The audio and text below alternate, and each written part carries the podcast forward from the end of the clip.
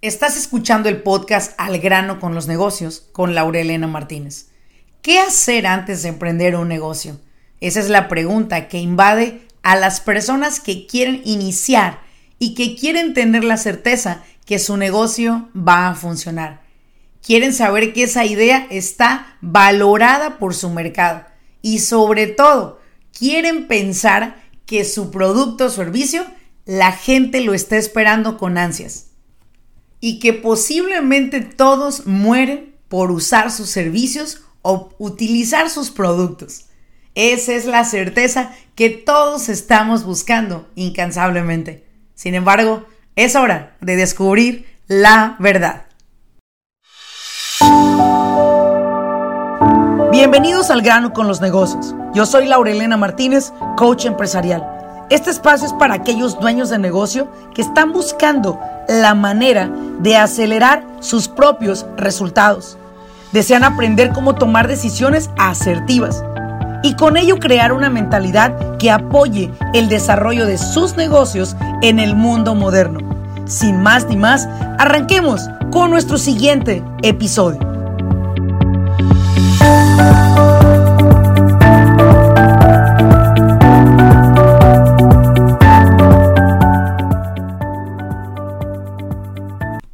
Bienvenido, bienvenido a tu podcast Al grano con los negocios. Qué placer, qué placer tener la oportunidad de seguir compartiendo contigo eh, nuestras diferentes inquietudes, esas preguntas que, constantemente eh, llegan a nuestra mente y en muchas ocasiones no existe una respuesta con las personas que rodean nuestra vida y posiblemente tú, empresario, muchas ocasiones te has sentido poco apoyado, quizás en muchas otras ocasiones has sentido que a nadie le importa lo que estás haciendo. De antemano quiero decirte algo para comenzar nuestro podcast el día de hoy. Y es, a las personas, por más que les importe lo que tú haces, quizás muchas veces no tienen las palabras para poderte alentar o para poderte guiar. Es por eso que hablan lo que saben. No saben más allá de los negocios. Entonces, cuando nosotros buscamos emprender un negocio, ¿sí? A veces buscamos el apoyo de aquellos que consideramos personas que nos aprecian, nos quieren, y les hacemos ciertas preguntas que quizás al hacer la pregunta esperamos nosotros con una expectativa muy alta que nos van a dar una respuesta a lo que nosotros estamos preguntando. Mira, quiero decirte al grano con esto. A nadie le importa si tú tienes éxito o no en tu negocio. A nadie le importa si el emprendimiento o el negocio que vas a iniciar te funciona o no te funciona. A los únicos que les importa si te va bien es a ti y a tu familia cercana, esposa, esposo e hijos. ¿Por qué? Porque serán los primeros en beneficiarse si ese negocio que tú emprendes, ¿sí? Le pegas y lo posicionas ese negocio. Tu producto o servicio es solicitado por tus clientes, pero antes de emprender un negocio requieres prepararte. Yo estoy en pro de que las personas, o estoy a favor de que las personas no inicien un negocio simplemente por emociones, porque las emociones son las primeras que nos guían a cometer estupideces en nuestra vida. Yo lo dije muy claro al inicio de mi podcast. Hablaré sin filtro. Hablaré las cosas tal cual yo las veo. Más de 17 años de experiencia me han permitido tener un poco de conocimiento diferente al resto del mundo. Y yo te voy a regalar 7 puntos que debes de considerar antes de hacer tu negocio o emprender tu negocio o si tú estás con la inquietud de que ya tienes un negocio y quieres emprender otro, y en ocasiones pretendes duplicar el mismo modelo del negocio anterior. Y en el peor de los casos puede ser que el negocio anterior pues no te funcionó. Quizás tuviste un fracaso en un negocio, no te fue como tú esperabas. Posiblemente el negocio que tenías te diste cuenta que no era lo que tú querías hacer y te vas y emprendes otro negocio. Y a veces el mismo modelo que tenías en el anterior lo traes a tu nuevo emprendimiento. Error. Error porque en ocasiones duplicamos aquello que no funciona. ¿Sí? Y pagamos consecuencias muy caras, especialmente, especialmente aquellos negocios que requieren de ciertos permisos del gobierno o licencias de ciertas entidades. Quiero explicarte los siete puntos que requieres considerar antes de emprender tu negocio. Primero que nada, debes de identificar, o sea, por qué línea te vas a ir, el rubro, la industria, qué es lo que vas a hacer con tu negocio. No es poquito de esto y poquito del otro. Es qué producto o servicio vas a ofrecer a tus clientes o tus futuros clientes. ¿Cuál es ese modelo de producto o modelo de servicio que viene a reemplazar o a innovar uno que ya existe? Posiblemente tú quieres emprender en una industria nueva a la que estabas anterior, diferente. Quieres crear algo nuevo y diferente. Posiblemente tienes que identificar por qué lado te vas a ir. No podemos seguir nosotros en el mundo de los negocios tirando por los dos lados, poquito de aquí, poquito de allá. Yo creo que es importante despertar de ese sueño y comenzar a conocer un, una industria, un rubro, una dirección. ¿Qué vas a ofrecer? ¿Qué producto va a ser o productos? ¿Qué servicio o servicios? ¿Tu producto es un producto de comida? ¿Es un producto comestible? ¿Es un producto de uso, primera necesidad o segunda necesidad? ¿Es un servicio tangible? Un servicio tangible sería un car wash, una lavada de auto. Un servicio intangible sería un seguro, una aseguranza, como se le llama en los Estados Unidos. ¿Sí? Hay que identificar qué tipo de productos voy a ofrecer. Mis productos son perecederos, o sea, se pueden echar a perder, pueden dejar de usarse al, llegar la fecha de caducidad y, y sacarlo del mercado y tirarlo, o mi producto es un producto no perecedero, ¿sí? Posiblemente mi producto es un producto de primera necesidad, posiblemente es de segunda o tercera necesidad. Debes identificar cuál es el rubro la industria, el producto y tipo de producto o servicio que piensas comercializar. Y sobre todo recuerda, no va a ser poquito acá y poquito allá. Es entrega total de tu energía a tu proyecto de servicio o productos. Número dos, es importante que conozcas las regulaciones que tiene tu producto o servicio para poderla poner al mercado para poderla poner a la vista de tus clientes. Requiere regulaciones, voy a poner ejemplos de cada una de ellas. Requiere permisos especiales. Debo de solicitar ciertas licencias para poder vender esos productos o servicios. También es importante que te preguntes qué tipo de seguros o aseguranzas, como se dice en algunos lugares, voy a requerir para poder abrir las puertas de mi negocio. ¿Sí? ¿Cuál va a ser ese nicho de clientes que yo voy a querer traer y sobre todo a quién va dirigido mi producto? Debo de conocer ese tipo de regulaciones. Si mi clientela requiere un seguro de vida y yo soy un prestador de servicios de seguros de vida, debo de tener ciertas licencias, ¿sí? Que se me han expedido por ciertas entidades porque ese nicho de clientes posiblemente me pida el número de mi licencia para poder comprar su servicio conmigo. O quizás tú quieres emprender un restaurante que tiene que ver todo con comida y posiblemente no sabes ni qué tipo de regulaciones del Departamento de Salud debes de seguir o respetar o aprender. Y es importante que las conozcas no te avientes al mundo del negocio simplemente porque sabes hacer tacos al vapor. Abres tu changarro de tacos al vapor y a la segunda vuelta de las 12 del día llega la ciudad, llega el departamento de salud a solicitarte una licencia y a regularte la manera en la que sirves el producto que estás ofreciendo. No hay por qué llegar a eso. En Estados Unidos constantemente son cientos y cientos de personas diariamente en las pequeñas ciudades que reciben demandas o multas por la manera en la cual operan con la comida, porque no tenían noción que el Departamento de Salud existía siquiera, menos que podías solicitar una licencia. Hay que estar muy alertas a ese tipo de regulaciones. Pregunta, siempre ve directamente a la fuente y pregunta. Pregunta en el City Hall de tu ciudad. Pregunta donde expiden los permisos, ¿sí? Haz preguntas que yo siempre he creído, que no hay, no hay preguntas tontas. Hay, hay muchos tontos que no preguntan, que se quedan con esa duda para sí mismos y, se creen como más listos que todos los demás, ¿sí? Y son las personas que más caro pagan las consecuencias.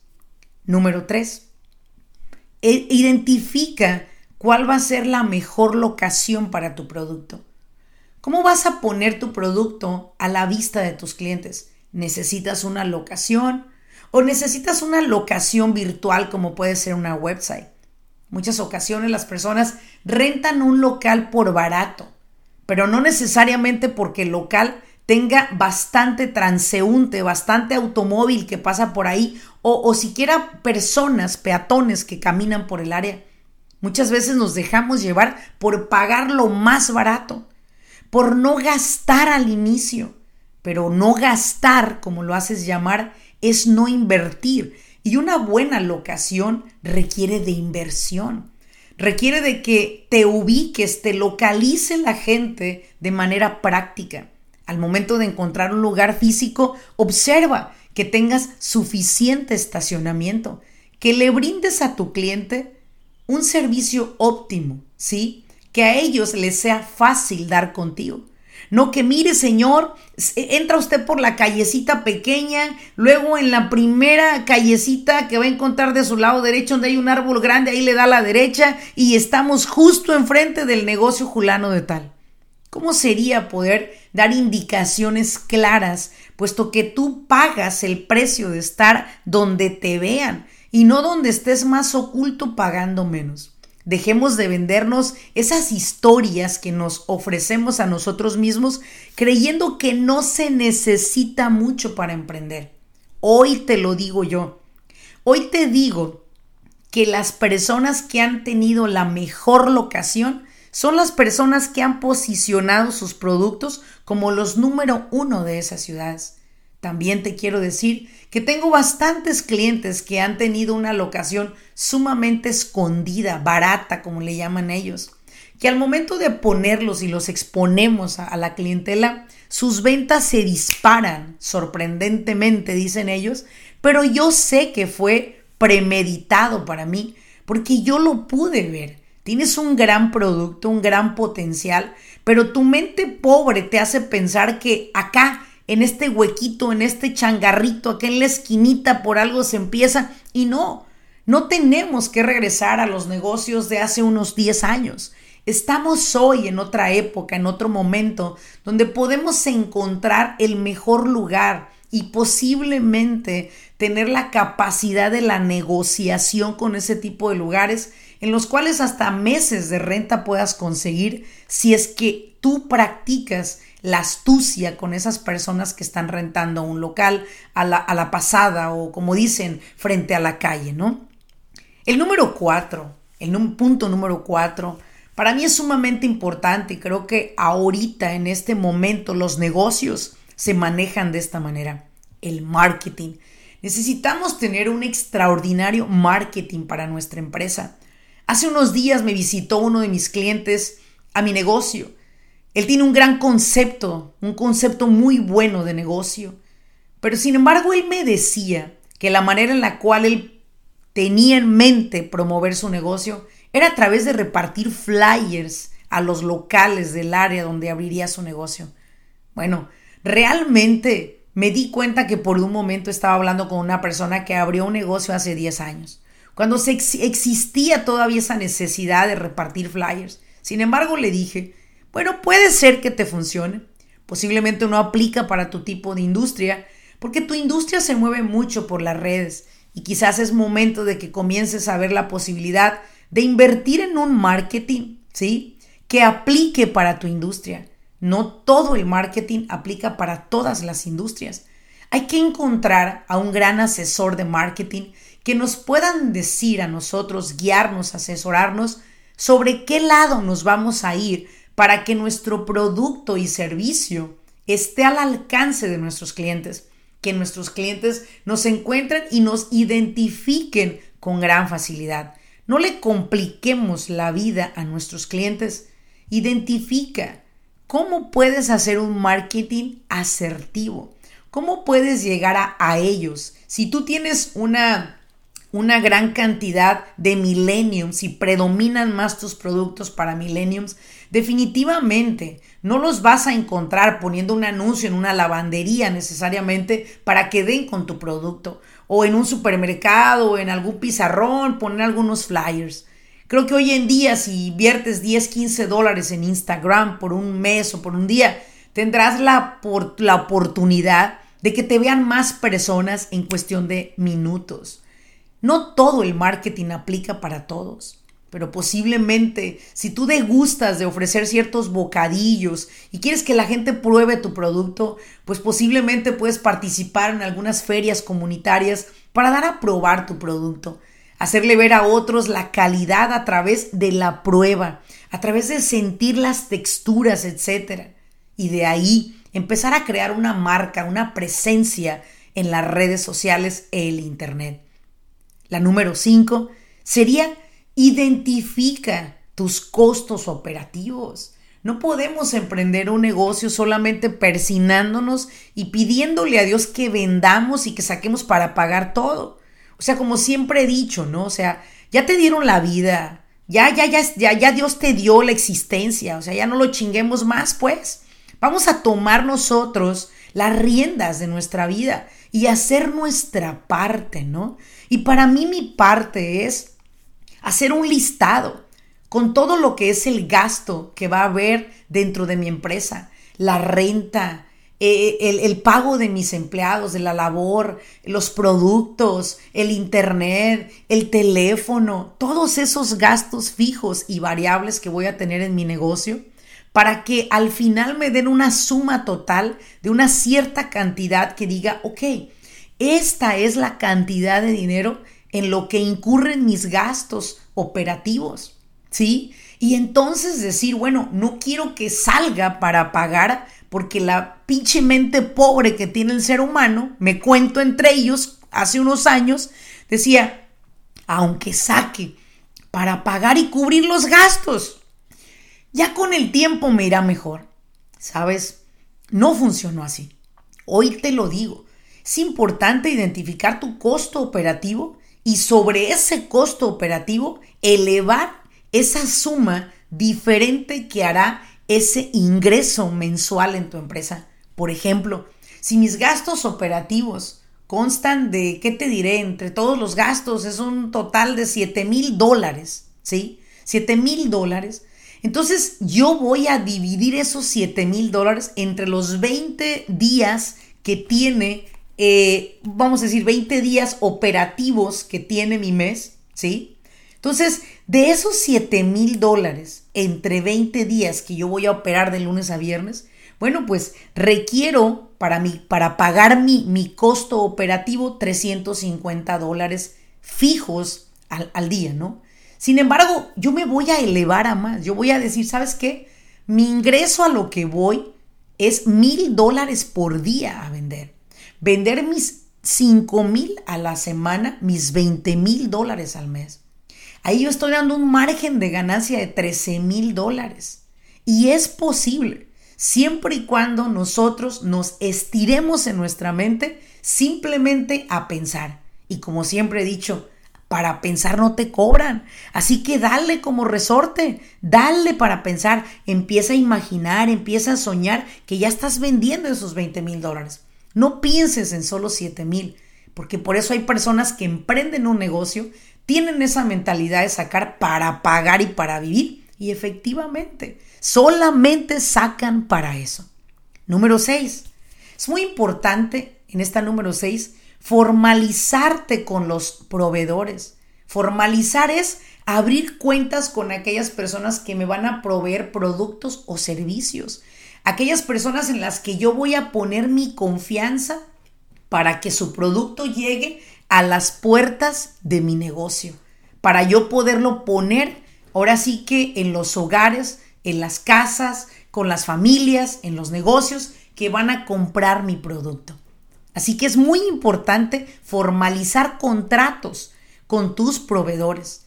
No que te voy a traer el producto si puedo. No, claro que no. Tienes que hacerte ese cliente que cualquier proveedor quiera tener. Tus insumos, tu materia prima es esencial en tu negocio y no lo puedes dejar en el aire de que pues ya cuando ocupe a ver con quién lo consigo. Ese es un error de novatos y por esa razón los emprendimientos que van con tanta emoción caen al suelo y se quebran completamente. Y con ello se quebra la ilusión de un emprendedor y posiblemente lo único que un emprendedor fracasado podría decir es no abras un negocio, te va a ir muy mal. Y yo siempre lo he dicho, no me platiques tu historia por cómo te fue en la feria. Déjame ir a la feria a mí de la mano de consultores, de asesores que me puedan guiar a que la feria para mí resulte un éxito y no un fracaso como para muchos. Punto número 7. En este punto vamos a hablar de contratar servicios profesionales. Es muy importante que tú te enfoques en tu producción, en tu administración de tus ingresos y que puedas contratar los profesionales que van a hacer ese trabajo. Hablo de un profesional que sea la persona encargada de manejar tus finanzas. Hablo de un profesional que sea una persona que pueda llevar tu contabilidad. Hablo de un profesional que sea una persona que pueda manejar y guiarte tus ingresos, tus pérdidas y todo lo que tú estés manejando y enfrentando. Hablo de un contador, hablo de un contador certificado. Estoy hablando de una persona que te va a sumar, no que te va a restar. Hablo de un preparador de impuestos, un representante, un contador que te haga un reporte que acredite su servicio, que no solamente lo haga porque aprendió a hacerlo con alguien más, te lo deja más barato, y ahí vas tú y te metes con esa persona y a rato te sale más caro el caldo que la albóndiga cuando recibes una auditoría de parte del IRS o de parte de cualquier entidad, ¿sí?